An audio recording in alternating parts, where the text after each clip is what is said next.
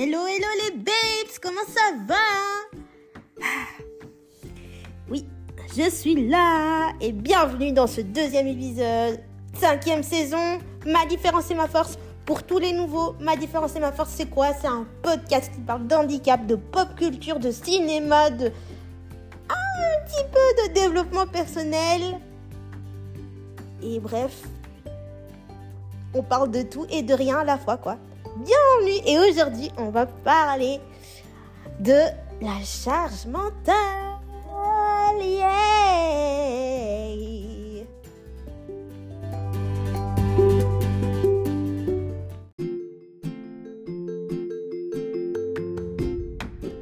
Pour illustrer le sujet du jour, j'ai trouvé un article, bon, il, date de l'année dernière, mais j'ai trouvé un article du journal des femmes, le journal des femmes, donc santé, qui dit charge mentale, femme, homme, qu'est-ce que c'est?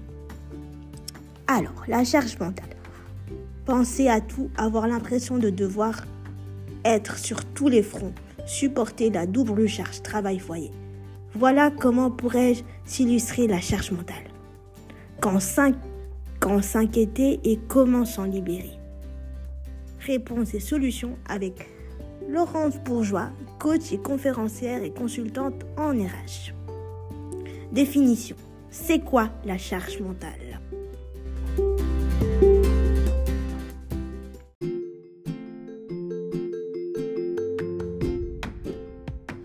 Être en proie. La charge mentale, c'est avoir le cerveau en perpétuelle évolution. C'est devoir penser à tout, tout le temps et pour tout le monde. C'est l'impression de devoir tout gérer, d'avoir l'impression aussi de devoir être parfait sur tous les fronts, sans réussir à tirer la sonnette d'alarme quand il faudrait en pensant que tout repose sur ses propres épaules. Détail, Laurence Bourgeois. Si la responsabilité de cette charge revient souvent à ceux qui nous entourent, pour la spécialiste, la responsabilité individuelle n'est pas à négliger. La charge mentale dépend à la fois des incontournables qu'on doit gérer, mais aussi de la façon dont on appréhende les choses en fonction de notre historique, de notre capacité à rebondir, à accepter ou pas la perfection, à culpabiliser de ne pas faire. C'est donc un mix, c'est donc un mix de variables exogènes, endogènes à l'individu, explique-t-elle.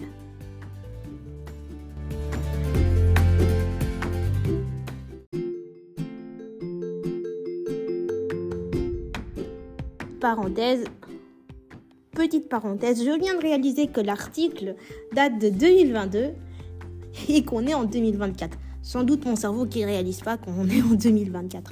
Enfin bref. Donc, d'après ce que je viens de dire là, c'est comme si votre cerveau n'arrêtait pas de penser tout le temps à ce qu'il faut faire. Tout le temps, tout le temps, tout le temps. C'est comme s'il était actif en permanence, même pendant que vous dormez. Je dis ça pourquoi? Parce que ça m'arrive constamment.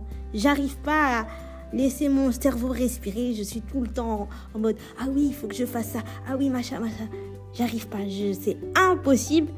Donc voilà, c'était mon, ma, mon petit point de vue. Mais moi, je vous donnerai vraiment. Là, je vous donne. Je vous donne une partie de mon point de vue, mais je vous le donne à la fin de l'article, à la fin de la lecture de l'article. Et après, évidemment, on parlera de vos avis à vous, ce que vous en pensez par rapport à la thématique, etc. Donc c'est parti. Quels sont les symptômes de la charge mentale chez la femme? La, la femme semble plus exposée que les hommes à la charge mentale. Et la femme active, particulièrement, c'est avec elle qu'on se rend compte à quel point la charge mentale est un phénomène systémique il ne puise pas uniquement sa source dans le professionnel ou dans le personnel, mais vraiment dans les deux. Quand la femme travaille dans l'inconscient collectif, elle est responsable de beaucoup de choses en termes personnels, en dehors de son activité professionnelle. De ce fait, elle est extrêmement exposée à ce phénomène parce qu'il y a cette dimension double. Il y a des symptômes auxquels il faut prêter attention tels que la baisse de concentration, l'irritabilité, ou la nervosité, un sommeil perturbé, une sensibilité extrême avec des relations qui se tendent avec les collègues, les enfants ou le conjoint.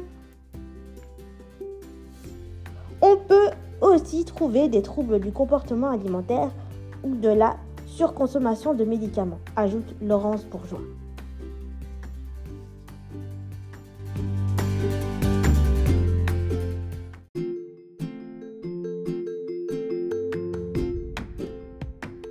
Alors, passons maintenant aux hommes.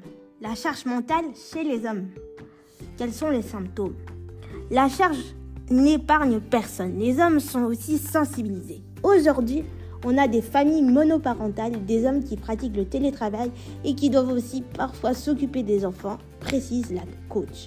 Néanmoins, elle est plus d'ordre professionnel. Il faut s'adapter, il y a des objectifs ambitieux à atteindre, on doit mettre les bouchées doubles pour rattraper le temps perdu durant la crise sanitaire.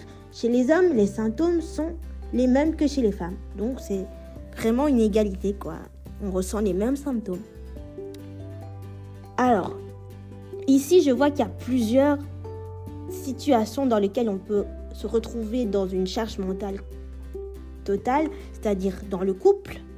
La charge mentale est aussi susceptible d'impacter différents domaines dans nos vies, dont le couple.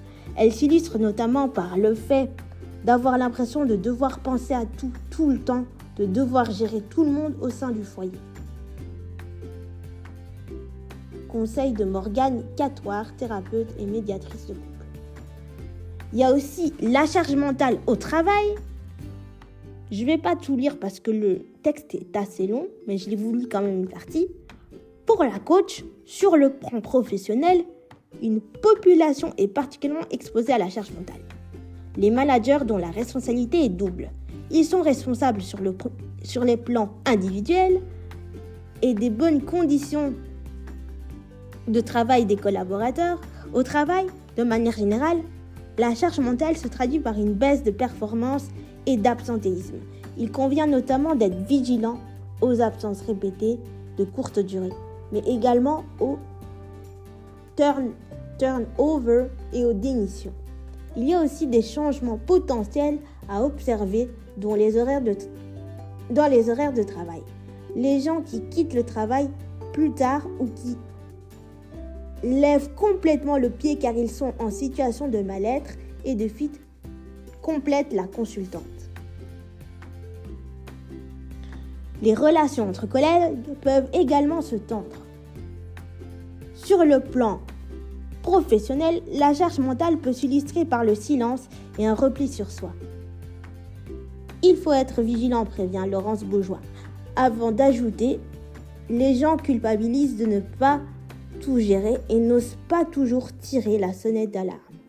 Ils s'enferment sur dans leur mal-être. Ils s'enferment dans leur mal-être. Finalement, j'ai tout lu. Alors, quelles sont les conséquences de la charge mentale? Le risque est avant tout d'attendre un point de non-retour. Quand on a trop accumulé, quand on est en haut de la vague, prêt à prendre des décisions radicales et irrationnées, car la coupe déborde. Avant d'en arriver là, la plus grande vigilance s'impose, alerte la coach. D'autant plus que les conséquences impactent l'individu, mais aussi son entourage. Les personnes sous charge mentale ont du mal à déléguer à la maison et au travail. C'est vrai, c'est vrai.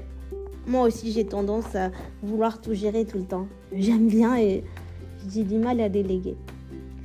Elles veulent tout gérer. Là, là derrière, il peut y avoir la notion de perte de pouvoir, la difficulté à lâcher prise.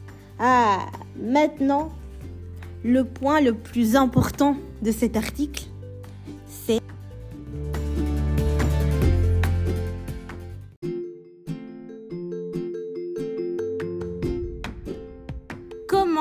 se libérer de la charge mentale. La première recette est de faire un arrêt sur image. Il s'agit de se poser, de prendre du temps, de souffler, de regarder ce qui, s'est passé la semaine et qui a précédé pour identifier ce qui a bien marché ce, ou ce qu'il faudrait rectifier. Il s'agit de prendre du temps pour se questionner sur le pourquoi on a fait les choses plutôt que sur le comment on doit faire les choses. On doit les faire. Cela peut se faire en 5 à 10 minutes par jour, conseille la spécialiste. Il est important de travailler sur l'essentiel, de se focaliser sur ce qu'il fait du sens pour, pour soi, que ce soit sur la vie professionnelle ou personnelle. Et donc là, je reprends les mots de la spécialiste. Il s'agit de se poser, de prendre le temps de souffler, de regarder ce qui s'est passé la semaine qui a précédé pour identifier ce qui a bien marché, ce qu'il faudrait rectifier.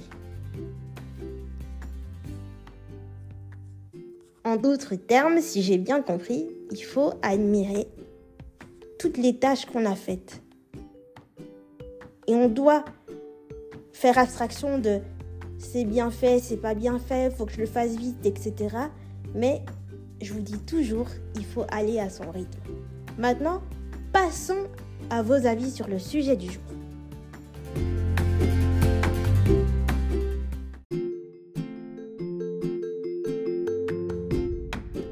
Je vous avais posé la question je vous avais posé la question, qu'est-ce que c'est la charge mentale pour vous? Vous m'aviez dit que c'était un...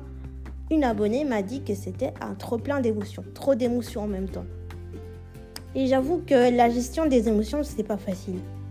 C'est vrai, moi aussi, je suis comme ça. Je, je vous ai dit, hein, je, mon cerveau ne s'arrête jamais. Je crois que notre cerveau, même quand on dort, ne s'arrête jamais.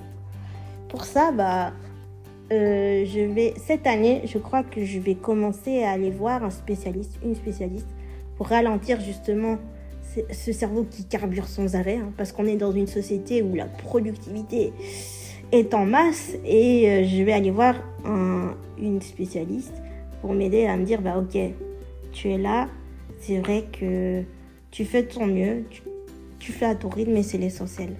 T'as pas besoin d'aller d'aller plus vite que ton voisin. Ton voisin, il a ses capacités, toi aussi tu as les tiennes. Et voilà. Je vais aller voir une spécialiste parce que c'est trop. C'est des, c'est comme ça qu'on, je pense que la recherche mentale, c'est comme ça qu'on fait des crises d'angoisse. Bref, bref. Donc voilà, la gestion des émotions, c'est pas facile. Je sais que c'est pas facile, mais il faut que vous appreniez à aller à votre rythme. Je sais que c'est plus facile à dire qu'à faire, mais je vous jure que depuis que j'ai appris que je vais à mon rythme, je me sens mieux dans ma peau, dans mon corps. Je ne culpabilise plus, ça c'est super important. La culpabilité m'a suivi, mais là je ne culpabilise plus, je me sens libre.